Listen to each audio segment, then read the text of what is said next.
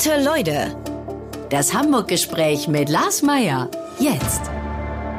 Heute ist bei mir zu Gast Hans-Werner Funke. Moin, moin. Schönen guten Tag.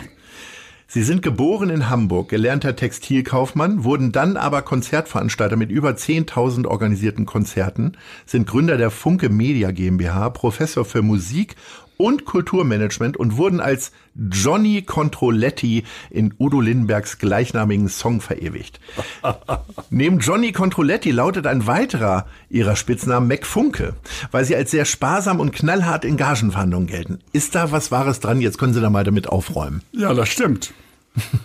äh, weil kein Preis wird anerkannt. Äh, das habe ich auch immer äh, meinem Sohn gesagt. Also wenn man Künstlern gegenüber sitzt oder deren Managern, dann wird ja immer eine Gage ausgehandelt. Und für mich war immer klar, wenn der eine sagt 50, sage ich 30 und dann einigt man sich auf 40. Äh, das ist so eine Lebenserfahrung.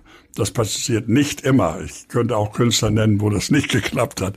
Aber ich bin sparsam erzogen. Ich bin äh, halbweise. Mein Vater ist im äh, Krieg, in französischer Kriegsgefangenschaft verhungert. Und meine Mutter hat mich großgezogen und wir hatten nie viel Geld. Und aus dieser Sparsamkeit heraus habe ich das dann auch, äh, sagen wir mal, in mein Geschäftsleben mit übernommen. Mhm. Und dieses McFunke habe ich zum ersten Mal überhaupt gesehen, als ich nach äh, zehn Jahren da menschlich gesehen im Abendblatt war. Da war die Überschrift McFunke. und dann habe ich den Journalisten angerufen vom Abendblatt und gesagt, sag mal, wie kommst du denn darauf? Sagte, das ist dein Spitzname. Und damit habe ich das übernommen und habe das auch kultiviert. Also ich äh, gebe gerne zu, dass ich manchmal auch ein bisschen handel, äh, um diesen Namen McFunke zu rechtfertigen. Ist Ihnen denn vielleicht trotzdem mal einmal ist passiert, dass Sie mal mehr bezahlt haben? Ich war neulich, bin ich beim Schneider gewesen. Ich habe heute die Hose an sogar und habe die zum Stopfen gebracht. Und der wollte 10 Euro dafür. Und ich war so glücklich, dass er es so toll hingekriegt hat und habe ihm 15 bezahlt. Ähm, ist Ihnen das auch mal passiert, dass Sie dem Künstler vielleicht mehr Geld gegeben haben, weil Sie gesagt haben, ich finde dich so toll? Nein, das ist nicht passiert. Okay. Aber er hat immer das bekommen, was er haben wollte und worauf man sich geeinigt hatte. Mhm. Das war ja schon mal wichtig. Also jeder in Hamburg wusste, der ist zwar knallhart, aber seriös. Mhm. Und jeder hat äh, äh, bei uns seine Gage erhalten. Und ich glaube, dass das eben auch unseren guten Ruf in dieser Stadt ist. Ist ja immerhin jetzt 60 Jahre her, über 60, dass ich angefangen habe, äh, dass das, der gute Ruf eben in der Stadt erhalten geblieben ist. Mhm. Zieht sich das durch alle Bereiche des Lebens, dass Sie so gerne verhandeln? Also ich bin ja nun auch Manager von Moderatoren und man sagt mir auch nach, ich könnte gut verhandeln, aber wenn ich jetzt mal ganz selten zum Flohmarkt gehe oder so, dann kann ich da nicht handeln. Irgendwie. Doch, ich, ich ja. Also wenn da auf irgendeinem Buch steht, sagen wir mal, äh, sechs äh, D-Mark, dann sage ich vier. Mhm. Und dann einige ich mich mit dem auf fünf. Mhm. Okay, also immer die goldene Mitte. Ja, und in, in, in, Italien, äh, wo wir ja seit 50 Jahren ein Sommerhaus haben, am Gardasee, äh, sind die sogar sauer, wenn ich nicht handle. Ja. Weil Italiener sind gewohnt, dass man feilscht. Ja. Und das mache ich da auch. Na. Also bei Textilkauf oder was auch immer. Ja. So, kommen wir mal von Italien und der weiten Welt zurück nach Hamburg. Äh, Ihre Hamburg-Lieblinge. Das ist unsere Schnellfragerunde. Welches ist Ihr Lieblingstheater? Also äh, staatlich das Thalia Theater, privat äh, die Kammerspiele. Welche ist Ihre Lieblingsgrünfläche? Bitte, die? Die Lieblingsgrünfläche. Das ist der Seelemann Park, den werden Sie gar nicht kennen. Nee. Das er richtig. ist oben an der Ecke Heilwigstraße vor der Eppendorfer Johanneskirche. Mhm. Da kann man abends wunderbar sitzen und in die Sonne blinzeln.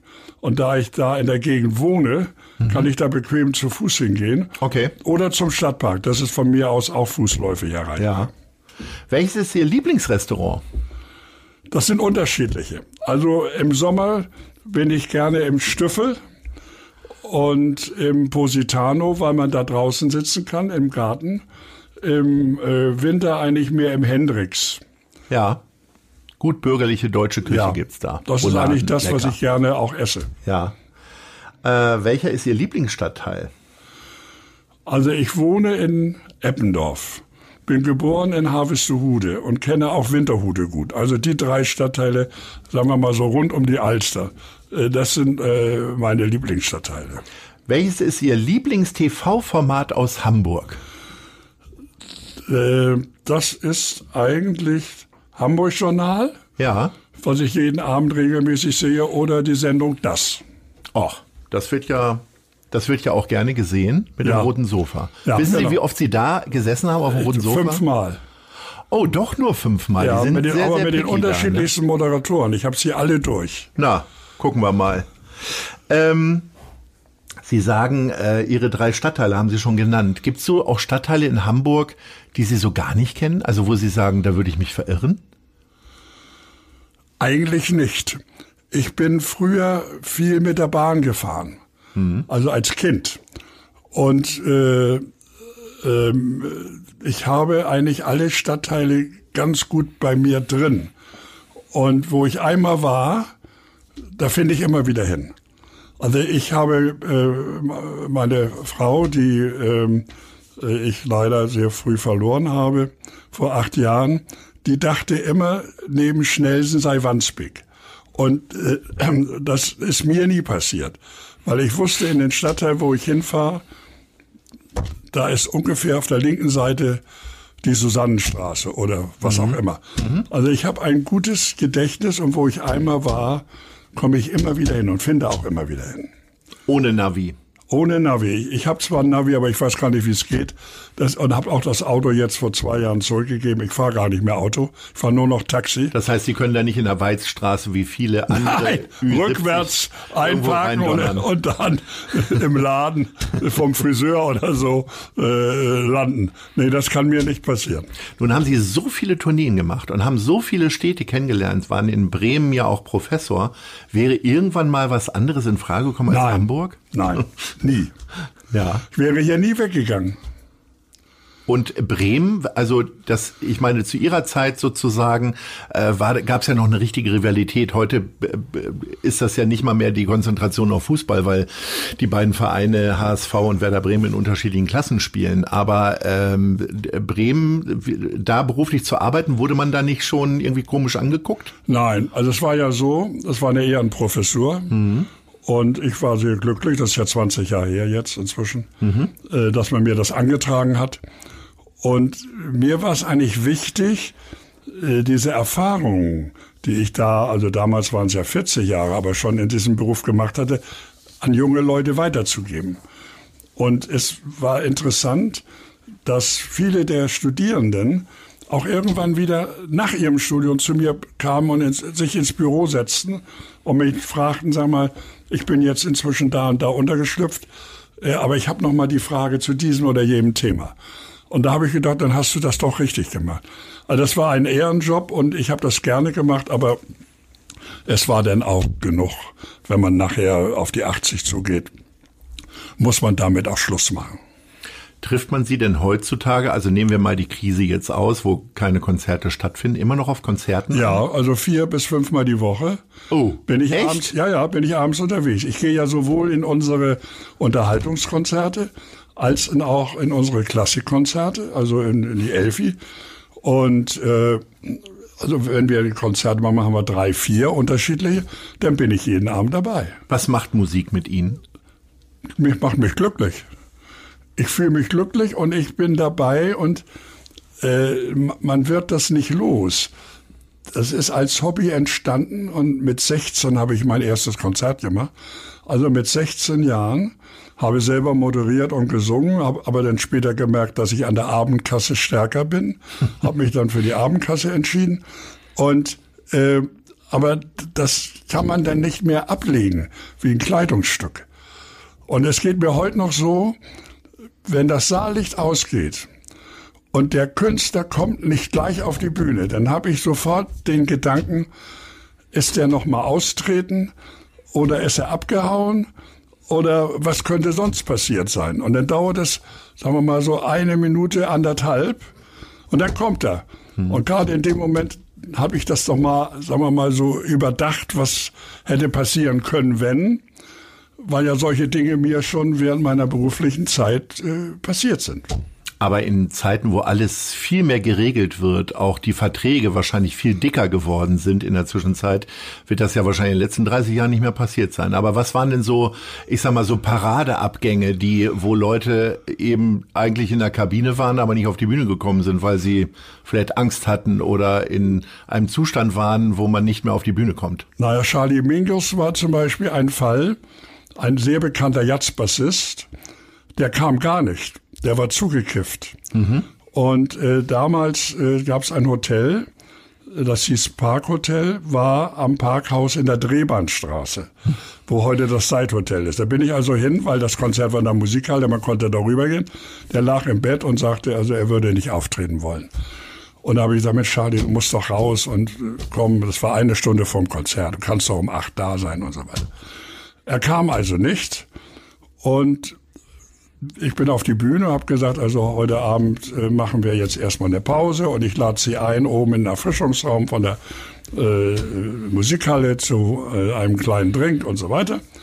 Und um neun kam er, trat als erstes mal die Tür ein äh, von seiner Garderobe, trat dann auf und spielte eine Stunde und haute wieder ab.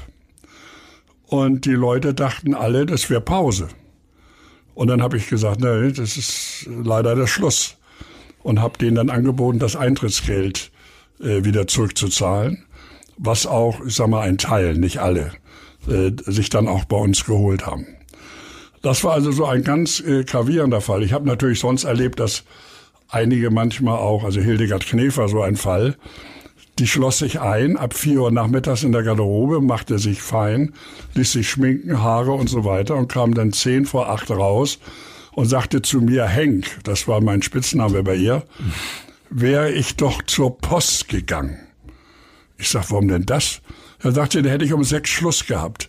Und dann im Moment kam der Auftakt von der Bühne, ich schob sie durch die Tür, sie trat auf und jedes Lampenfieber war weg. Und da habe ich noch gedacht, selbst so eine große Künstlerin hat Lampenfieber. Peter Alexander hatte feuchte Hände, jedes Mal mit Udo Jürgens habe ich meistens noch ein Glas Wein vorher getrunken. Vorher? Vorher, ja. Da stand immer so ein Boxbeutel und auf dem Tisch und dann haben wir jeder noch ein Glas und dann wurde er auch ruhig.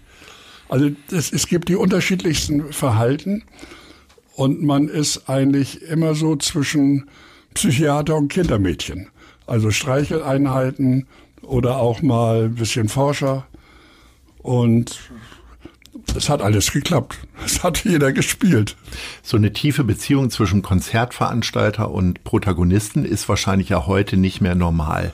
Das waren schon die besonderen Zeiten und wahrscheinlich auch, weil es gar nicht so viele Marktteilnehmer gab. Also sowohl, es gab nicht so viele Interpreten, aber auch nicht so viele Konzertveranstalter, oder? Also erstens war es so, damals ging man ja noch direkt auf die Künstler zu. Heute sitzt da ja ein Wirtschaftsprüfer, ein Steuerberater, ein Manager. Und Rechtsanwalt und Rechtsanwalt und man kommt gar nicht mehr äh, an die Künstler eigentlich ran. Äh, also mir erzählte Fritz Rau mal äh, von Prinz, den hätte er erst äh, bei seinem vorletzten Konzert das erste Mal richtig gesehen. Und da habe ich gesagt, Fritz, hätte ich nie eine Tournee gemacht. Weil ich, wenn, wenn ich das erste Konzert mache und der Künstler kommt am, dann stehe ich bei ihm in der Garderobe, stelle mich vor und sage pipapo. Also, wie gesagt, das ist heute anders. Damals ging man auf die Künstler zu. Das war auch äh, privater. Es gab weniger Veranstalter, das ist vollkommen richtig, aber es gab natürlich schon eine Unmenge Künstler auch früher. Aber es fand nicht eine so große Diversifikation statt, wie das heute ist. Mhm. Und äh, deswegen ist das alles äh, geschäftiger geworden. Und weil Sie gerade vorhin von dem dicken Vertrag über 64 Seiten oder so sprachen, man kann ja jeden Vertrag brechen. Also ich hatte immer nur zwei Seiten, Dinner vier. Das war der Vertrag und damit war es okay. Und mein Sohn sagt mir immer heute äh, 64 Seiten und äh, man kann auch 64 Seiten Vertrag brechen. Ja, am Ende. also am Ende kommt es doch auf den Inhalt an und wie man den Vertrag lebt. Ja. Das ist doch das Entscheidende letztlich. Erzählen Sie uns mal von den tiefen Freundschaften mit Interpreten. Ähm, also eigentlich gibt es keine Freundschaften. Nein? Nein, weil man ja. Aber wenn man so mit dem Weinen und so mit denen zusammensitzt, dann ja, plaudert aber, man ja nicht nur über den zweiseitigen Vertrag. Nein, aber das ist nicht das, was ich unter Freundschaft verstehe. Weil ja, genauso wie Sie mir jetzt gegenüber sitzen, mhm. lieber Herr Mayer, ist es ja so, dass es immer Partner sind, die verhandeln. Mhm. Also, wenn man so will, Gegner oder Gegenüber. Mhm. Und da kann im Prinzip keine tiefe Freundschaft entstehen. Mhm. Ich hatte eine sehr, sehr tiefe mit äh, James Lust mhm. über zehn Jahre. Mhm. Das lag aber auch an dem, an dem Typus und an dem Charakter von Lust. Äh, ich bin auch heute noch befreundet mit Otto. Wir arbeiten schon seit 30 Jahren nicht mehr zusammen, aber wir sehen uns immer noch privat und äh, äh, essen auch zusammen und so weiter. Aber äh, so eine innige Freundschaft wie mit anderen, die nicht in meinem Beruf arbeiten, kann man mit Künstlern nicht haben. Mhm. Weil das immer Partner sind, wo jeder versucht, für sich das größte Stück vom Kuchen zu bekommen. James Last äh, ist jemand, den ich auch kennengelernt habe und den ich wirklich auch sehr, also in der Kindheit die Musik mitbekommen habe, weil dem konnte man ja auf den drei Fernsehkanälen gar nicht äh, äh irgendwie ausweichen. Ähm, äh, später hier in Hamburg dann auch kennengelernt. Und ähm, was mir neulich so in den Sinn kam, war, sehen Sie das Erbe von James Last vernünftig gewürdigt von Seiten der Stadt Hamburg? Also es gibt ja jetzt so einige Diskussion über Ehrenbürgerschaften, äh, dann Würdigung durch Straßenbenennung und so weiter. Ich glaube, das ist mit James Last alles nicht passiert, oder? Also bisher noch nicht. Ich wurde aber neulich einmal angesprochen. Ich möchte jetzt den Namen nicht sagen. Mhm. Von einem Bekannten hier in Hamburg, der äh, ein, eine große hamburgische Einrichtung leitet. Und darüber wird nachgedacht zumindest ob man einen Platz in Hamburg nach James Luss benennt. Ich hielt das finde für das sehr, sehr, wichtig, sehr wichtig, ja. Habe auch sofort gesagt, habe gesagt, ich würde das auch unterstützen, wenn man da, da meine Hilfe bräuchte, weil ich das für gerecht halte, weil auch Bert Kempfert schon einen Platz hat, der auch ein großer Hamburger ist. Und das hat auch sehr lange gedauert. Das hat auch lange gedauert. Ich weiß jetzt nicht genau wie, aber der ist bestimmt schon 30 Jahre tot inzwischen, der Bert Kempfert. Hansi ist jetzt sechs oder sieben Jahre tot, da wäre das also auch fällig. Und ich hoffe, äh, dass die Stadt einen Ort findet. Und äh, wenn der Ort das wäre, äh, auf den ich angesprochen wurde, wäre das ein, ein richtiger. Schade, ich wollte Sie jetzt mal fragen, wie Sie denn eine vernünftige Würdigung sehen wollen. Jetzt werden Sie mir den Ort nicht sagen, weil dann ist die Idee. Nein, das wird ein Platz hier in Hamburg sein. Sehr schön. Nun haben wir, glaube ich, beide einen kurzen Draht zur Kulturbehörde. Vielleicht können wir da ja nochmal vorsprechen. Also ich ja. würde mich vor diesen Karren spannen lassen, auf jeden Fall. Äh, okay, keine Freundschaften zu äh, Protagonisten, also zu Künstlern. Ähm, Wem haben Sie denn sonst so vertraut? Also ich sag mal, wenn man sich in diesen Jahren, in denen sich die Bundesrepublik äh, befunden hat, selbstständig gemacht hat, ähm, dann ist das schon auch ein großer Unterschied zu dem, was wie es aussieht, wenn man sich jetzt selbstständig macht.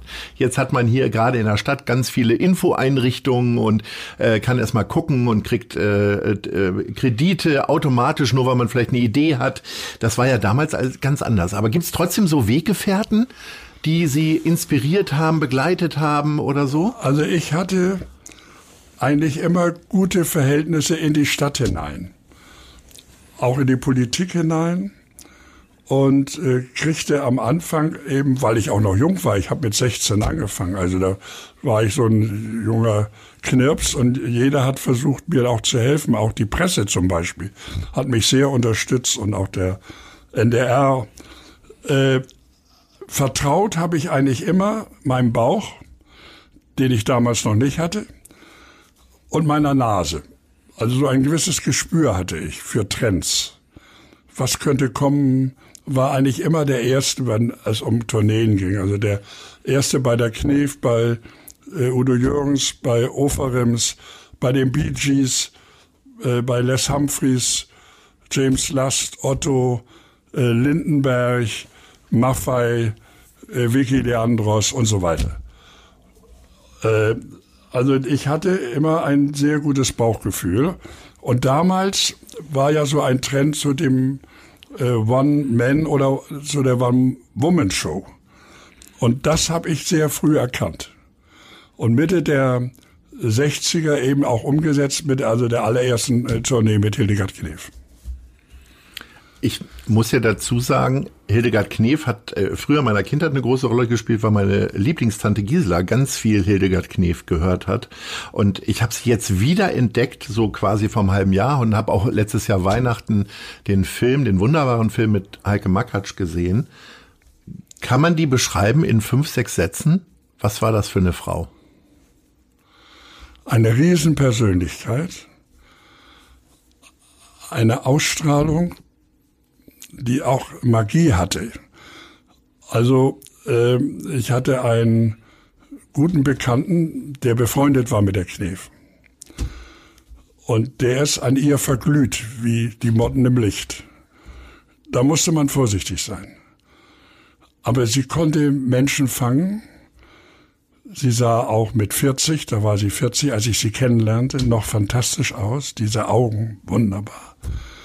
Sie war schlagfertig sehr klug, konnte hervorragende Texte schreiben, immer, immer auf den Punkt. Zum Beispiel in dieser Stadt kenne ich mich Großartig. aus. In dieser Stadt bin ich mal zu Hause. Die Berlin-Hymne. So, so ist sie aufgetreten. Das war einfach grandios. Oder Berlin, dein Gesicht hat Sommersprossen. Das sind so Dinger, die fallen mir so sofort ein. Er hieß nicht von Oertzen, er hieß einfach Tom. Und sein Schloss, das er mir versprach, war ein Vorhängeschloss. Das sind wunderbare Sätze. Und so war die Frau. Also ich war immer fasziniert. Und äh, wir haben ja auch nach äh, den Tourneen, nachdem sie nicht mehr sang, auch immer uns wieder in Abständen gesehen. Mhm. Sogar noch vor ihrer äh, letzten äh, Operation, also Schönheitsoperation wohlgemerkt, wo ich ihr gesagt habe, lass das nicht machen deine schönen Augen und. Das war die erste Frau, die ich im deutschen Fernsehen gesehen habe, die dann über Schönheitsoperationen ja, gesprochen hat. Und, und sie hat das schon sogar, in den 80ern. Sie hat das ich. sogar, ja, war in den 80ern, Anfang 80. Sie hat das sogar, äh, ich glaube, äh, fotografieren lassen, die Operation, weil das von der Bunden oder irgend auch jemand, das kann man ja heute erzählen, bezahlt wurde in der Schweiz. Und die schönen Augen waren weg. Und ich war vier Wochen vor der Operation und vier Wochen nach der Operation bei ihr und hatte vorher gesagt, lass das nicht machen. Und kam wieder und wie gesagt, dieses Markenzeichen war weg. Und da habe ich noch gedacht, lieber in Schönheit altern, als die Schönheit versucht, nochmal mit 50 oder die war schon über 50, äh, nochmal nachzuholen. Und bevor es jetzt weitergeht, machen wir ganz kurz Werbung. Und zwar für unseren Kooperationspartner die Zeit, denn ich beginne jeden meiner Arbeitstage mit der Elbvertiefung, dem kostenlosen Newsletter von Zeit Hamburg.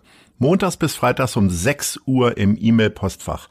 Was die Elbvertiefung besonders macht, sie ist relevant und prägnant, persönlich und enthält fundiert recherchierte Lesestücke von Autorinnen und Autoren der Zeit. Alle wichtigen Infos rund um Hamburg bekommt ihr auf www.zeit.de slash Elbvertiefung. Klickt mal rein und hier geht es jetzt weiter mit einer weiteren Rubrik. Und zwar haben wir zwei Leute gefragt, ob sie eine Frage an Sie haben und die haben tatsächlich Fragen gehabt. Bitteschön. Lieber Hans Werner, hier spricht Bettina Tietjen. Ich habe mal eine Frage an dich. Du hast ja nun schon so viele Konzerte veranstaltet, aber kannst du eigentlich selbst singen? Wenn ja, hätte ich sehr gerne jetzt eine Kostprobe. Du, ich habe das ja gemacht, Bettina, als ich anfing. Da habe ich ja moderiert und äh, auch gesungen, das habe ich ja vorhin schon erzählt, aber habe mich dann äh, für äh, die Abendkasse entschieden. Also ich habe das einmal noch gemacht, vor ungefähr 15 äh, Jahren, als meine Frau und ich den 50. Kennenlerntag hatten. Und äh, da habe ich den Song Ich möchte auf deiner Hochzeit tanzen das letzte Mal gesungen. Das war damals mein Hit in den 50ern. Und seitdem singe ich nicht mehr. Ist ganz lieb von dir, Bettina. Ich weiß, dass du aber gut singen kannst. Und vielleicht könnten wir ja mal ein Duett einüben. Das würde ich dann auch gerne machen. Ich denke, Bettina Tietjen würde jetzt insistieren und sagen, lieber Herr Funke, jetzt mal so zwei Zeilen aus dem Lied mal singen. Das kriegen wir doch hin. Nee, also lass mich da wieder raus. Ja. Ja, äh, blamieren kann ich mich auch woanders. Okay. Also ich möchte das jetzt nicht machen. Alles klar. Dann äh, holen wir jetzt mal den nächsten Fragesteller quasi rein. Moin Moin, Herr Funke. Hier ist Ralf Martin Meyer, Polizeipräsident in Hamburg. Ja, ich glaube, wir alle kennen das. äh, Die Polizei ist manchmal da, obwohl wir sie gar nicht gerufen haben. Und ein anderes Mal kommt sie dann doch wie gerufen. Also meine Frage, was war Ihr schönstes Erlebnis mit der Polizei in Hamburg? Und was war das Negativste oder das Ärgerlichste? Das würde mich interessieren. Vielen Dank. Also lieber Herr Mayer, ich äh, habe immer mit der Polizei zusammengearbeitet, besonders am Anfang, wo die Veranstaltungen ja auch manchmal schwierig in der Durchführung waren. Also ich erzähle immer die Geschichte von den Rolling Stones, wo wir beim ersten Mal 1965 drei Absperrungen hatten. Die Veranstaltung war damals in der Ernst-Merck-Halle, die gibt's heute nicht mehr, Planten und Blumen, praktisch Ecke Jungiusstraße, St. Petersburger Straße. Und die Leute wurden zum ersten Mal kontrolliert am Dammtor. Dann wurden sie geleitet über diese berühmten Drängelgitter, die Sie ja auch alle kennen, äh, bis zur Halle. Vor der Halle noch einmal abgetastet nach Flaschen oder auch nach Pistolen oder was man damals so in der Tasche trug. Und dann nochmal am Eingang mit dem Abreißen der Eintrittskarte. Also ich habe immer prima gearbeitet und es gab einen Polizeipräsidenten, der hieß Frenzel, den werden Sie vielleicht noch kennen, und der Innensenator hieß Runau. Und mit denen haben wir so manche Schlacht, das konnte man damals wirklich sagen, geschlagen. Also ich habe keine guten und keine schlechten, ich habe eigentlich nur gute Zusammenarbeit mit Ihrem Hause erlebt. Was war denn Ihr Höchststand an Punkten in Flensburg? Können Sie sich da noch dran erinnern? Ich glaube vier oder sechs, Und alles wegen zu Schnellfahrens? meistens. Ja. Okay. Sie haben ja gesagt, Sie haben sich schon sehr, sehr jung selbstständig gemacht. Ich habe mich ja auch mit 21 selbstständig gemacht. Ähm, und ich glaube, dass das sehr naiv war. War das bei Ihnen mutig oder naiv? Nein, das war eigentlich äh, geplant. Ich habe ja, als ich mit 16 anfing, noch in der Lehre den Beruf des Textilkaufmanns gelernt, war dann mit 18 fertig, also Ende 18, und äh, machte noch zwei Jahre bei einer Versicherung hier in der äh, neuen Rahmenstraße meine Arbeit als Angestellter. Und da sagte man mir, weil ich immer schon veranstaltete nebenbei, drei, vier, fünf verschiedene Konzerte oder äh, Dancings oder Jazzbandballs und so weiter, sagte man mir, also ich müsse mich nun jetzt entscheiden. Entweder sollte ich dieses, was ich so nebenbei machte, doch hauptberuflich machen oder ich sollte dann Karriere äh, bei der äh, Versicherungsgesellschaft machen. Und da habe ich gesagt, nee, dann mache ich mich selbstständig. Und mit 21, das war damals Oh. genauso wie bei Ihnen, habe ich mir hier beim Bezirksamt Hamburg-Eimsbüttel den Gewerbeschein geholt und einen Wandergewerbeschein habe ich heute noch. Denn wenn man Tourneen machte, brauchte man einen Wandergewerbeschein. Also wenn ich in Stadthagen eine Veranstaltung machte, Meine Heimatstadt. richtig, musste ich, Herr Meier, einen Gewerbeschein haben. Wir haben im Vorgespräch, wir haben vorhin bei einem Stück Torte zusammengesessen und festgestellt, dass Herr Funke mir meine beiden allerersten Konzertereignisse geschenkt hat, nämlich Roger Whittaker, die Jüngeren müssen das googeln, und natürlich den schon häufig zitierten, von mir auch sehr geschätzten Otto Walkes. Das war 1975 in der Festhalle in Ja, Stuttgart. und das waren wir. Ja. Und ich habe mich auch schon bei Herrn Meier bedankt, weil er die Firma unterstützt hat. Und, Das waren meine Eltern. Mein Taschengeld Oder beziehungsweise bei den. Eltern, weil die drei Karten gekauft hatten. Genau. Natürlich müssen wir, wenn wir über all die Erfolge sprechen, auch mal über Misserfolge sprechen. Äh, Gibt es denn Misserfolge, über die Sie gerne sprechen? Also wo, wo Sie sagen, boah, das war richtig blöd gelaufen, Ja. aber ich habe richtig gut daraus gelernt. Ja, ich habe also zum Beispiel daraus gelernt, äh, dass man keine Musicals auf Tournee machen sollte. Ich habe vor über 30 Jahren Cabaret gemacht. Mhm. Mit Gillian Scalizzi in der äh, Inszenierung von Jérôme Savary aus Paris. Diese äh, Aufführung war berühmt geworden durch Ute Lemper, die damals in Paris die Hauptrolle gespielt hat. Das lief auf Tournee überhaupt nicht. Die erste Stadt war Zürich, das lief gut. Dann kam Hannover, das war eine Pleite. Danach kam äh, Dortmund, das war auch eine Pleite. Dann kam München, das war auch eine Pleite. Und ich musste unbedingt, die Tournee begann im Juni und ich musste bis August durchhalten, weil ich da in Hamburg das Deutsche Schauspielhaus hatte für vier Wochen und das war alles ausverkauft. Vier Wochen.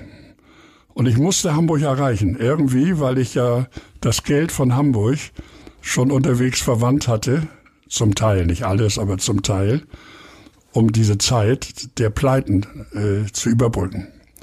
Also um es kurz zu machen, wir haben zu Ende gespielt und am Ende fehlten über eine Million. Und da habe ich gelernt, mach keine Musicals, mach deine Konzerte, Schuster, bleib bei deinen Leisten. Aber äh, wenn Hamburg doch mit dem Musical zu gut gelaufen ist, dann sind Sie ja quasi derjenige gewesen, der andere wiederum auf die Idee gebracht hat. Das könnte durchaus Weil, sein, meine, dass viele gedacht haben, aufgrund dieser Kabarettproduktion, die war also äh, 89, ich vergesse das nie, weil das nämlich war in dem Jahr äh, des Mauerfalls. Mhm. Und ich fuhr durch Berlin zum Produzenten dieser äh, Produktion, und um, um ihm noch das letzte Geld zu bringen.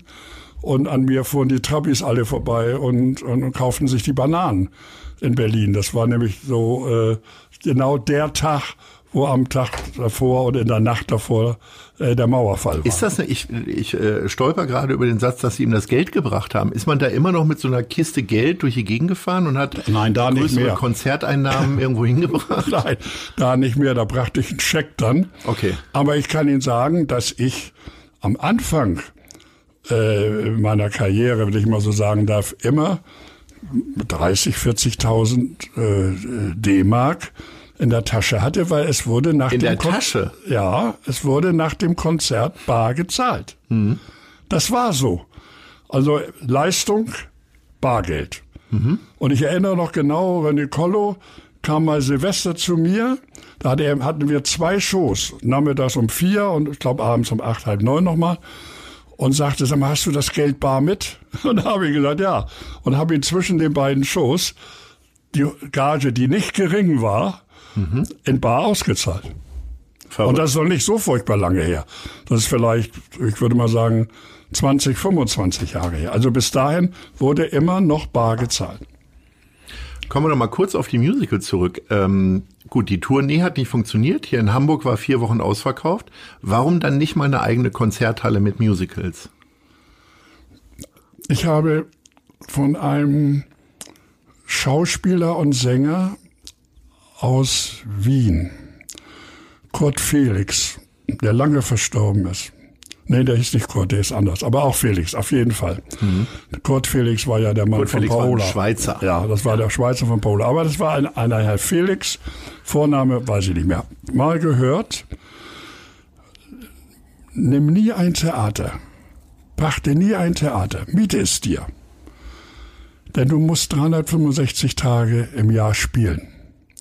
Und 365 Tage eine attraktive Veranstaltung zu haben, jeden Abend ist nicht möglich. Und deswegen habe ich mir gesagt, ich miete mir das Haus. Ich hatte das Schauspielhaus zum Beispiel vier Wochen und ich habe ja jetzt auch schon zusammen mit unserem Sohn natürlich seit 25 Jahren immer im Sommer die Staatsoper. Und wir spielen da zwei Wochen, wir spielen da auch Musicals, äh, haben Ballette da gemacht, etc., so, sogar Hans Klock haben wir mal gemacht, die berühmte Maria-Show. Aber dann ist man nach 14 Tagen das Haus wieder los. Und 365 ja Tage im Jahr können Sie ein Theater nicht füllen. Das schafft keiner. Hm. Ja, aber ein Haus bewirtschaften Sie, nämlich die Markthalle. Ja, die Markthalle, da bin ich aber auch so ein bisschen wie äh, zu einem geliebten Kind gekommen. Vor 40 Jahren äh, sprach mich mal jemand an und sagte, du äh, könntest dich an der Markthalle beteiligen.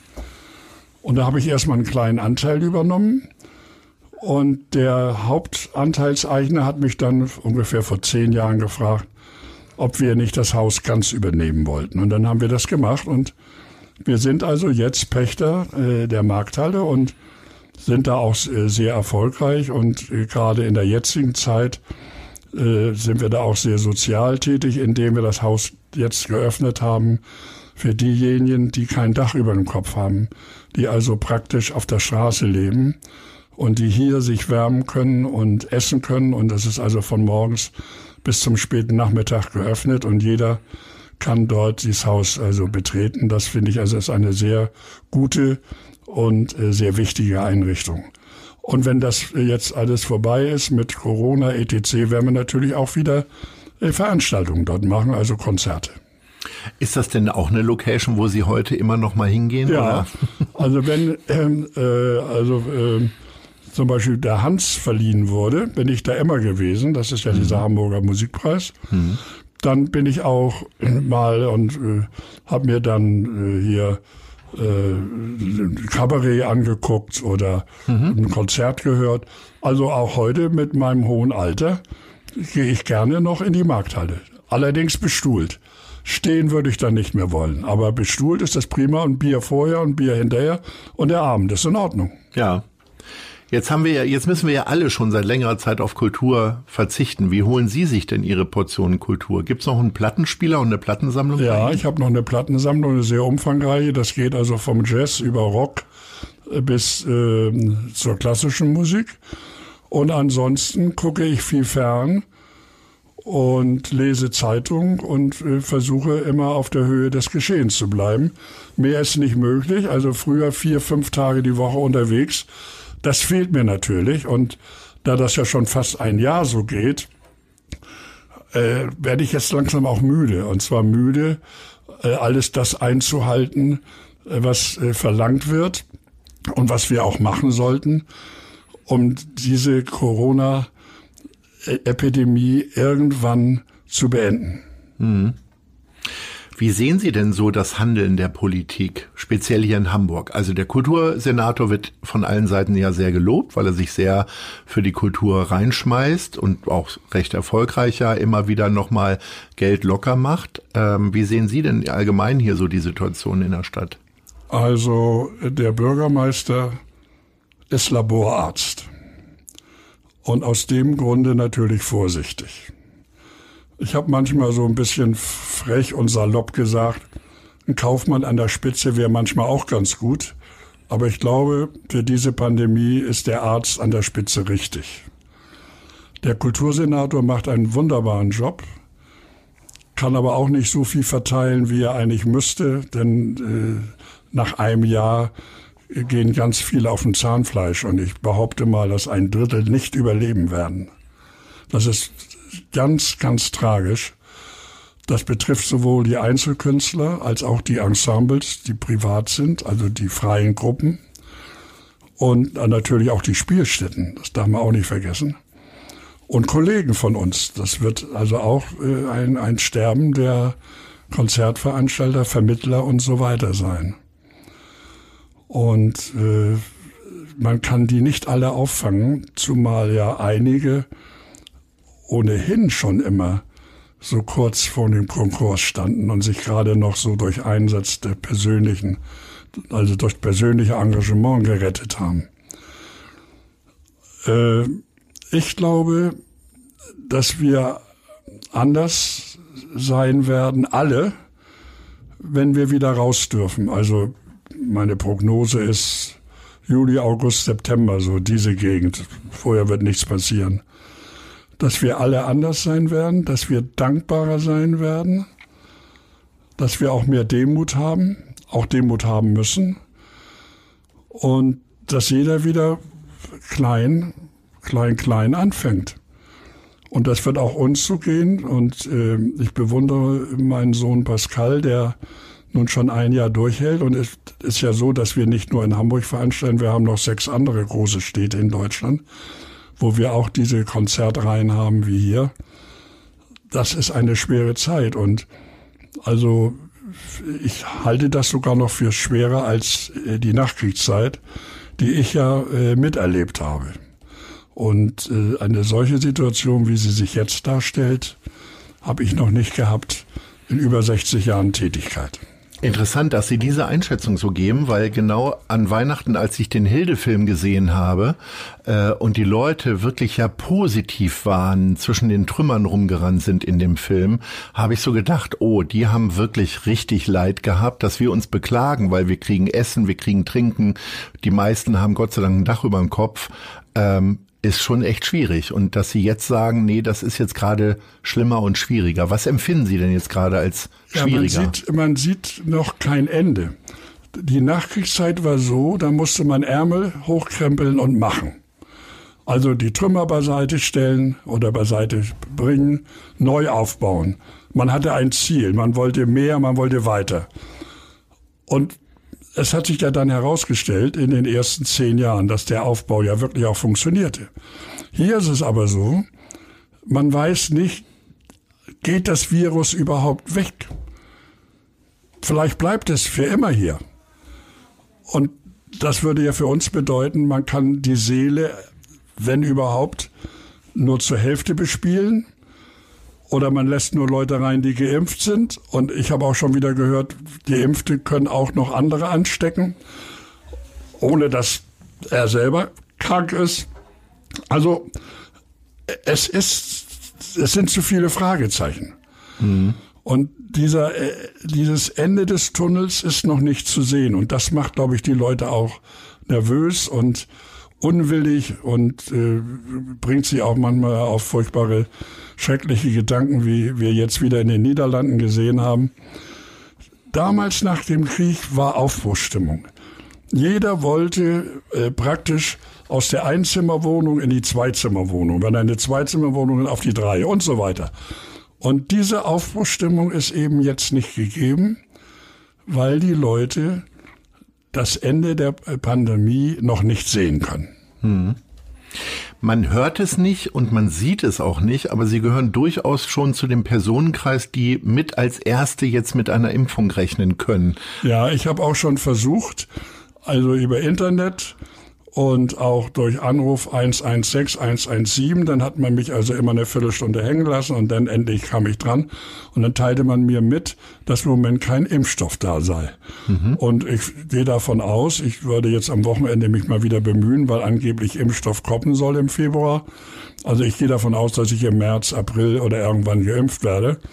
Aber im Moment bin ich ungeimpft. Dafür haben aber meine Freunde sich alle schon impfen lassen und haben mir gute Berichte gegeben, so ich da auch also voller Hoffnung bin, dass das bei mir auch funktionieren wird. Und die wohnen alle in anderen Städten oder sind die Nein, schon die wohnen alle in Hamburg. Ja. Und die waren so clever zwischen, äh, sagen wir mal, Heiligabend und Silvester anzurufen und haben sich einen Termin besorgt. Und ich war leider nicht so clever und habe immer gesagt, ich warte erst mal ab, bis ihr geimpft seid. Und heute kriege ich keinen Termin, äh, weil es keinen Impfstoff gibt. Sie haben ja ähm, nicht nur, wir haben jetzt sehr viel über Musik gesprochen, aber Sie haben ja auch sehr viel Theater äh, auf die Bühne gebracht. Ähm, äh, beschäftigen Sie sich immer noch mit dem Medium Buch? Also lesen Sie noch viel? Und was, was ist so A, vielleicht das wichtigste Buch in Ihrem Leben gewesen? Und B, was liegt jetzt so aktuell darum? Also aktuell habe ich ein Buch von meinem Freund Manfred Lahnstein der Freiheit eine Rettungsgasse. Das hat er geschrieben, äh, jetzt, ich glaube, vor drei Monaten und hat mal alle Vorträge, die er über das Thema Freiheit mal gehalten hat, zusammengefasst. Äh, das geht also los äh, mit der römischen Geschichte und äh, endet jetzt praktisch in der Neuzeit. Der letzte Vortrag ist, glaube ich, vom halben Jahr gehalten worden. Das finde ich schon faszinierend. Und ansonsten, ich habe nicht so viel gelesen wie vielleicht andere Menschen, weil ich, wenn ich abends nach Hause kam, auch so kaputt war, dass ich dann ins Bett gegangen bin und auch sofort eingeschlafen, während andere ja immer noch eine Viertelstunde oder eine halbe Stunde lesen.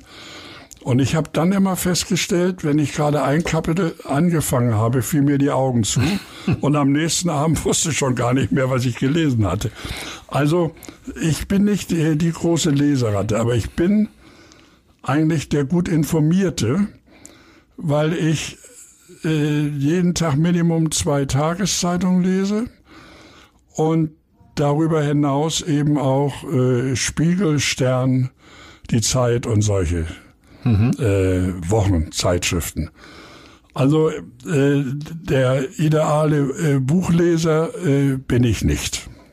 Gibt es denn ein Buch, was Ihnen noch in Erinnerung ist? Ist es dann Der geschenkte Gaul von Hildegard Knef oder es gibt Na, ja auch ja, diverse Biografien. Ist natürlich auch, äh, auch bei mir und es sind auch äh, Bücher ähm, von Franz Josef Degenhardt, den ich ja früher auch veranstaltet habe, die mich auch immer wieder bewegt haben und, und die ich äh, sehr gut fand. Und äh, in, der, in der letzten Zeit habe ich eigentlich äh, große Werke nicht mehr gelesen. Ähm, jetzt haben Sie wirklich ein sehr erfolgreiches und langes Leben im, in diesem Kultursektor äh, gelebt. Ähm, Wäre es nicht mal eine Idee gewesen, all das, was Sie uns erzählt haben und noch so vieles in sich haben, selber als Biografie zu veröffentlichen? Nein. Ich erzähle das gerne und auch mal abends beim Glas Rotwein mit Freunden. Aber ich würde nie ein Buch schreiben wollen über das, was ich erlebt habe. Denn ich sage immer, Wichtig ist das zwischen 20 Uhr und 22.30 Uhr. Und was davor und danach war, würde ich nie ausplaudern wollen. Einmal, weil ich das nicht gut finde, man muss diskret sein. Und wenn man diskret ist, will das Buch keiner lesen. Und wenn man andere Dinge schreibt, die die Leute gerne lesen möchten, müsste sich mein Sohn von der Branche verabschieden. Und das möchte ich nicht. Hm. Sie haben ja schon von Ihrem Sohn erzählt, der die äh, Geschäfte weiterführt. Gab es so eine goldene Regel, die Sie mitgegeben haben, oder gucken Sie immer noch mal sanft so einmal in der Woche im Büro vorbei? Nein. Also im Büro bin ich immer nur, wenn überhaupt einmal im Monat, wenn ich zum Friseur gehe, weil das ist genau gegenüber. Und da die Friseure im Moment zu haben, war ich schon sechs Wochen nicht mehr im Büro. Ach, sieht aber gut aus, darf ja, ich so. Ich lasse das auch so erstmal. Aber äh, ich würde dem auch nie reinreden wollen. Ich habe meinen Schlüssel abgegeben, als ich ausgeschieden bin vor sieben Jahren. Und das war's. Und äh, wenn Pascal äh, etwas wissen möchte, äh, dann, äh, wir wohnen in einem Haus übrigens, muss ich jetzt so sagen, wir haben ein Mehrgenerationenhaus. Ich wohne oben und Pascal mit seiner Frau und den beiden Kindern wohnen unten, im Parterre und im ersten Stock. Dann entweder ruft er mich an und sagt, komm doch mal runter, oder er kommt hoch und dann sitzen wir im Moment zusammen und dann erzählt er mir, was ihn bewegt. Oder ich erzähle ihm, was ich gerade gelesen oder gesehen habe im Fernsehen, ob man sich darum vielleicht mal kümmern sollte. Aber reinreden äh, würde ich nie, weil jeder muss das selber wissen. Ich habe allerdings, äh, da er ja, wie ich vorhin schon sagte, so eine Rippe von mir ist, eigentlich auch gar nichts sagen müssen, denn er ist auch vorsichtig in, in dem Diskutieren über Honorare und äh, andere äh, äh, Kosten und äh, manchmal sogar in Verhandeln noch härter als ich, wo ich dann auch manchmal so denke, wenn ich das höre, na, ein bisschen hättest du dich ja dann auch zurückhalten können.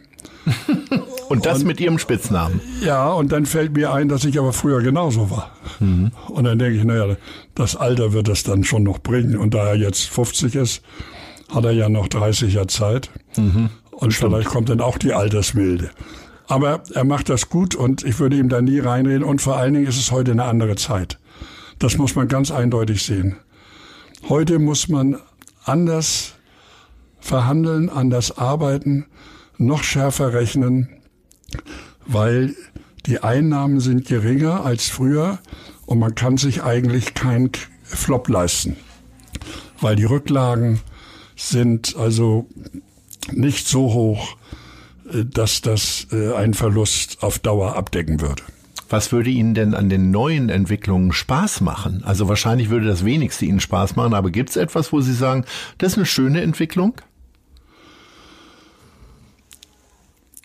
Also das Schöne ist eigentlich, dass immer wieder neue Künstler kommen. Das ist ja das, was mich auch erfreut. Wenn ich also ins äh, Theater gehe oder ich gehe in unsere Konzerte, dann sehe ich neue junge Künstler, die sensationell ausgebildet sind, die toll spielen. Und da kann ich sofort erkennen, der wird was oder der wird nichts. Das wissen sie. Wenn der rauskommt auf die Bühne, weiß ich schon, der hat Charisma oder nicht.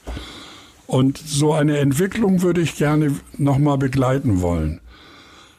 Aber im Grunde macht es nicht mehr so viel Spaß. Denn äh, was wir ja eben auch gemacht haben, auch mit den Journalisten und den PR-Leuten, dass man anschließend noch einen trinken ging und äh, sagen wir mal so die halbe Nacht noch mit den Künstlern unterwegs war. Die Journalisten wollen alle nicht mehr trinken, ne? Ja, aber zumindest nicht äh, nach den Konzerten. Vielleicht machen sie es ja vorher. Also man geht nicht mehr so viel los, man zieht nicht mehr so los. Mhm. Und also zum Beispiel so wie mit Engelbert mal eben durch die Herbertstraße gehen oder sowas, das wird heute alles nicht mehr gemacht. Mhm. Nicht? Aber der sagte einfach, er würde die mal sehen wollen. Also wir kommen, steig ein und dann ist man dahin gefahren. Also das sind äh, Zeiten, die einfach geschäftsmäßiger sind. Bei uns war immer noch so ein bisschen Herzblut dabei. Vielleicht auch, weil man Aufbaugeneration war oder, oder so. Mhm. Und äh, eben äh, die, das Bauchgefühl lässt nach. Ich glaube, dass die, wir zwar noch Menschen mit Bauch sehen, aber dass nicht mehr so ganz viel den Bauch haben. Schönes Zitat. Lieber Herr Funke, wir sind schon am Ende unseres Podcasts. Das heißt, die äh, Stammhörerinnen und Hörer wissen, es gibt jetzt noch zwei Fragen. Und die erste wäre, wo sehen Sie sich denn in fünf Jahren? Also ich hoffe nicht in Ohlsdorf, was ja jederzeit passieren kann. Aber wenn ich in fünf Jahren noch so gut drauf bin wie jetzt, dann sehe ich mich nach wie vor im Theater, im Konzertsaal oder bei einem schönen Abendessen. Und wo sehen Sie Hamburg in fünf Jahren? Ich glaube, dass die Entwicklung im Augenblick positiv ist. Ich glaube, dass wir an Bevölkerung noch zunehmen und dass wir kulturell noch ein bisschen draufleben können. Also eine Schippe drauf wäre noch gut. Lieber Herr Funke, es war nicht nur eine große Freude, sondern eine große Ehre, Sie in meiner Sendung äh, zu Gast gehabt zu haben. Und äh, ich möchte sagen, ich freue mich sehr, wenn wir uns mal wiedersehen, möglicherweise genau hier in dem Studio und auch nicht so lange erst in fünf Jahren, sondern viel früher. Herzlichen Dank. Danke auch. Tschüss. Das war Gute Leute. Das Hamburg-Gespräch mit Lars Meier. Von der Gute-Leute-Fabrik, Szene Hamburg, dem Zeitverlag und 917XFM. Folgt dem Hamburg-Gespräch als Podcast auf allen bekannten Streaming-Plattformen. Und die nächste Ausgabe gibt es natürlich auch wieder hier bei 917XFM, Hamburgs Musiksender.